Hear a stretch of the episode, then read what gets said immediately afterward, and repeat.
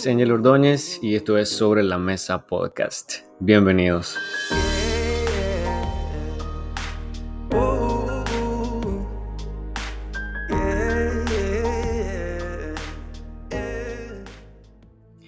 ¿Sabían ustedes que el nombre de Teófilo significa amante de Dios? Este es el nombre que llevaba el tipo a quien estaba dirigido este segundo tomo. Eh, de Lucas hacia esta persona que se llamaba Teófilo y le estaba explicando todas estas cosas. Bienvenidos, vamos a continuar. Eh, tenemos el tiempo para aprender, tenemos el tiempo para continuar con las características de este libro que es súper increíble, que tiene cosas súper importantes para aprender. estamos viendo características de este libro y vamos a la cuarta característica, si no me equivoco, sí, sí, es la cuarta. Ya hemos visto uno, dos y tres eh, la cuarta característica se trata sobre algo súper importante. Una de las cosas que batallamos, o al menos hablo por mí, batallo cada día, eh, hablando acerca de la oración. Esta cuarta característica se llama sobre la importancia de la oración. Este libro de Hechos nos da una increíble perspectiva acerca de la oración. Era como que estos cristianos no hacían nada fuera de la oración. O no hacían nada sin poner antes las cosas en oración. Me encanta eso, me encanta. Este libro nos convence de, la importancia, de la importancia que tiene la oración. Casi en cada capítulo, por no decir en muchísimos eh, momentos, se hacen resaltar oraciones, pero no solo las oraciones, tal vez se hacen también, perdón, se hacen resaltar respuestas a estas oraciones. Y los mismos discípulos eh, hacen referencia y hacen estas oraciones, los nuevos creyentes listos orando y sus respuestas, eh, el Espíritu Santo respondiendo en una forma increíble. Por ejemplo, en el capítulo 4 vemos que ocurre algo súper importante. Eh, Pedro sana, ocurre, hace un milagro y luego tienen problemas por hacer esto, tienen problemas con el gobierno, con las autoridades. Eh, en el capítulo 4, el verso 29, dice, y ahora Señor, mira sus amenazas y concede a tus siervos que con todo de nuevo, de nuevo, perdón, hablen tu palabra. Mientras extiendes tu mano para que se hagan sanidades y señales y prodigios mediante el nombre de tu santo Hijo Jesús. El verso 31. Cuando hubieron orado, eso que estaba leyendo era la oración de ellos, la petición. Dice el 31, cuando hubieron orado, el lugar en que estaban congregados tembló y todos fueron llenos del Espíritu Santo y hablaban con denuedo la palabra de Dios. Fue una respuesta instantánea, increíble. Me encanta cómo Hechos narra estas oraciones que tenían unas respuestas casi, casi instantáneas. La importancia de, de tener ese oído sutil, ese oído sensible a la voz de Dios eh, porque siempre que hagamos lo que el Espíritu Santo nos dice, vamos a tener recompensa, honestamente. Y es algo que lo vemos en el libro de los Hechos. También en el capítulo 12 había algo súper interesante. Dice el verso 5, así que Pedro estaba custodiado en la cárcel, pero la iglesia hacía sin cesar oración a Dios por él. Ya, eh, sabían que Pedro estaba pasando por una situación difícil, y estas personas lo que estaban haciendo por Pedro no era que le estaban, eh, no, no, andaban buscando cómo sacarlo, no andaban buscando cómo visitarlo, no andaban buscando cómo llevarle algo. Ellos estaban en oración. Ellos estaban... Ahora, me gusta la frase que dice en, en la parte B del versículo. Dice, pero la iglesia, eso significa que los nuevos cristianos hacían sin cesar no era una oración de uno, dos minutos, tres minutos, Señor, te pido por Pedro que, que lo fortalezcas en la cárcel. No, no, no. Era una oración sin cesar. Y pedían por Pedro. Ahora, si ustedes tienen la Biblia en su mano, fíjense cómo dice el siguiente párrafo, el título del siguiente párrafo. Pedro es liberado de la cárcel. Pedro es liberado de la cárcel. Pueden continuar leyendo la historia. Dice, y cuando Herodes le iba a sacar, aquella misma noche estaba Pedro durmiendo entre dos soldados. Estaba súper custodiado, custodiado, perdón, sujeto con dos cadenas y los guardias delante de la puerta custodiaban la cárcel.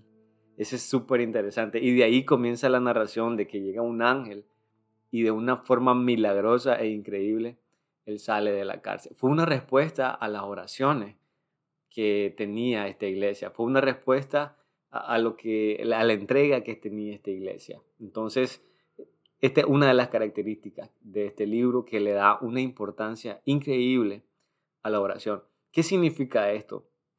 Al dar importancia a la oración, demostraron que reconocían su necesidad de poder y dirección del Señor.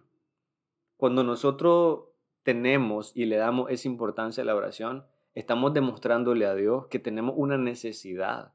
Estamos diciéndole, Señor, no somos independientes, Señor, mm, dependemos de usted.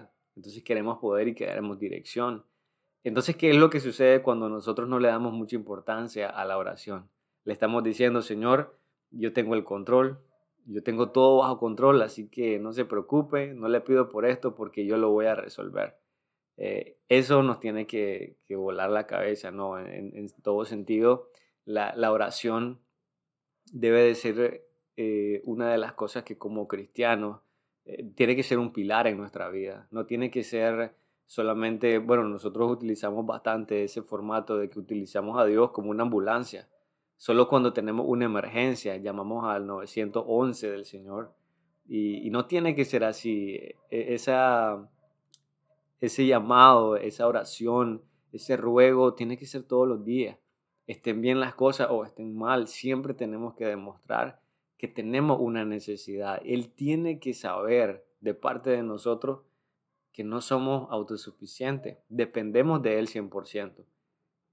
Y este libro entonces explica cómo los apóstoles y los primeros cristianos, los líderes de la iglesia primitiva, dependían totalmente del Señor, demostraban y reconocían su necesidad de poder y dirección del Señor. Me encanta, me encanta.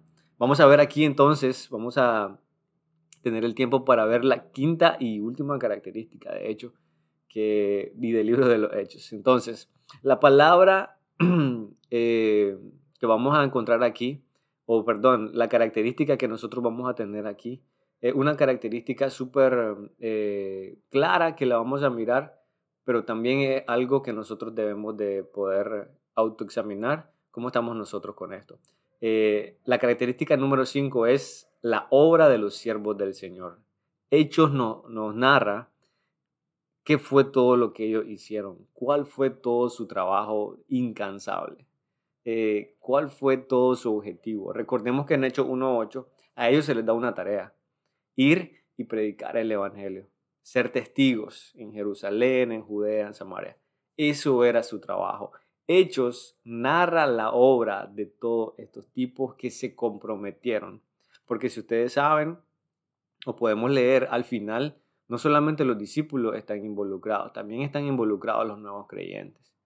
Entonces Dios había comisionado a hombres para que esparcieran, para que sembraran esa semilla, la semilla del Evangelio, y lo iban a hacer de dos maneras. Entonces, la primera que ellos iban a hacer era que iban a predicar el Evangelio. Ellos iban a sembrar esa semilla. Eh, en el capítulo 14, y bueno, desde, desde el inicio de, del libro de Hechos, nosotros podemos ver cómo estos apóstoles tuvieron el poder, tuvieron las ganas, tuvieron la disponibilidad sobre todo de ir y predicar a cualquier persona, a cualquier persona. Entonces, lo primero que ellos hicieron fue predicar, pero también otra cosa que ellos hicieron fue enseñar. Entonces, la obra está explicada en dos formas. La obra de los siervos del Señor está explicada en dos formas. Ellos predicaban el Evangelio y ellos enseñaban a los creyentes. Me encanta lo que dice en Hechos 16, el verso 4. Dice, y al pasar por las ciudades, les entregaban las ordenanzas que habían acordado los apóstoles y los ancianos que estaban en Jerusalén para que las guardasen. Verso 5. Así que las iglesias eran confirmadas en la fe y aumentaban en número cada día. Los discípulos y las personas que andaban con ellos no solamente les enseñaban, les predicaban el Evangelio, sino que también les daban un seguimiento. Y eso es enseñar estar pendiente de que ellos siempre están aprendiendo, estar pendiente de que ellos siempre están en el camino. Todo esto con el fin de edificar iglesias locales. Recordemos que en el libro de Hechos se fundan muchísimas iglesias, se fundan muchísimas iglesias. Ahora, dentro de la obra, eh, de estas dos cosas que se hicieron, hay dos hombres en este libro que vamos a encontrar que tienen un liderato. Y dos hombres destacados, por decirlo así. Eh, ahí podemos tener al primero que fue Pablo eh, y al segundo que fue Pedro. Pablo y Pedro. Bueno, sí, Pablo y Pedro. Ese, no, lo siento, me recordé de los picapiedras, creo que sí se llamaban también Pablo y Pedro. Ese, pero estos dos tipos en realidad eh, fueron pilares para edificar esta iglesia, pilares para predicar y enseñar. Eh, para cumplir bien con esta obra ocurrió algo eh, a todos los creyentes. Para cumplir bien y poder recordar lo que dice el verso lema de ir y hacer discípulos, de ir y testificar en todas estas ciudades. Eh, ocurre algo súper interesante en este libro y lo explica. Eh, los primeros cristianos, los apóstoles, sufrieron una persecución. Sufrieron una persecución. En el capítulo 8 vamos a ver, bueno, el verso 1 dice así, y Saulo consentía en su muerte. Aquí vemos a un Pablo incrédulo todavía Dice, en aquel día hubo una gran persecución contra la iglesia que estaba en Jerusalén. Hasta este momento solo habían predicado en la iglesia de Jerusalén, o perdón, en la ciudad de Jerusalén. Dice, y todos fueron esparcidos por las tierras de Judea y Samaria, excepto los apóstoles. Entonces los que fueron esparcidos fueron todos los primeros cristianos. Ahora, solamente pueden ver a qué lugares ellos fueron esparcidos. Judea y Samaria. Recordemos el verso lema del libro de Hechos. Dice, y me van a ser testigos en Jerusalén, que fue donde ya estaban predicando. Y luego dice en Judea y Samaria. Y la persecución solo les permitió a ellos que se pudieran ir a Judea y a Samaria. No sé ustedes, pero es increíble. Solamente Dios lo puede hacer. Los únicos lugares a los cuales ellos podían escapar y huir de esta persecución era Judea y a Samaria, pero en realidad ellos tenían que ir ahí porque tenían que predicar. El verso 4, si nos saltamos, dice, pero los que fueron esparcidos iban por todas partes. ¿Y qué andaban haciendo? Anunciando el Evangelio. No sé, pero me parece increíble. Estas personas creo que no cerraban su boca en ningún momento para poder compartir del Evangelio, donde sea que ellos iban pasando. Eh, ellos no había nada mejor que compartir de Jesús. ¿Cómo estás compartiendo de Jesús? Tu iglesia, ¿cómo está compartiendo de Jesús? Eh, mi vida, ¿cómo estás compartiendo de Jesús? ¿Dónde estás compartiendo de Jesús?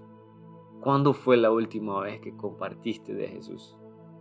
El verso 4 de este capítulo 8 dice, pero los que fueron esparcidos iban por todas partes, anunciando el Evangelio. No se iban escondiendo, ellos estaban siendo perseguidos, pero no se iban escondiendo, ellos iban tirando las semillas, anunciando el Evangelio. ¿Cómo estás compartiendo de Jesús? Con esto terminamos las características, así que muchas gracias. Ojalá que eh, tuvimos el tiempo para encontrar algo nuevo de este libro y vamos a continuar en este estudio. Muchas gracias y nos vemos en el próximo episodio.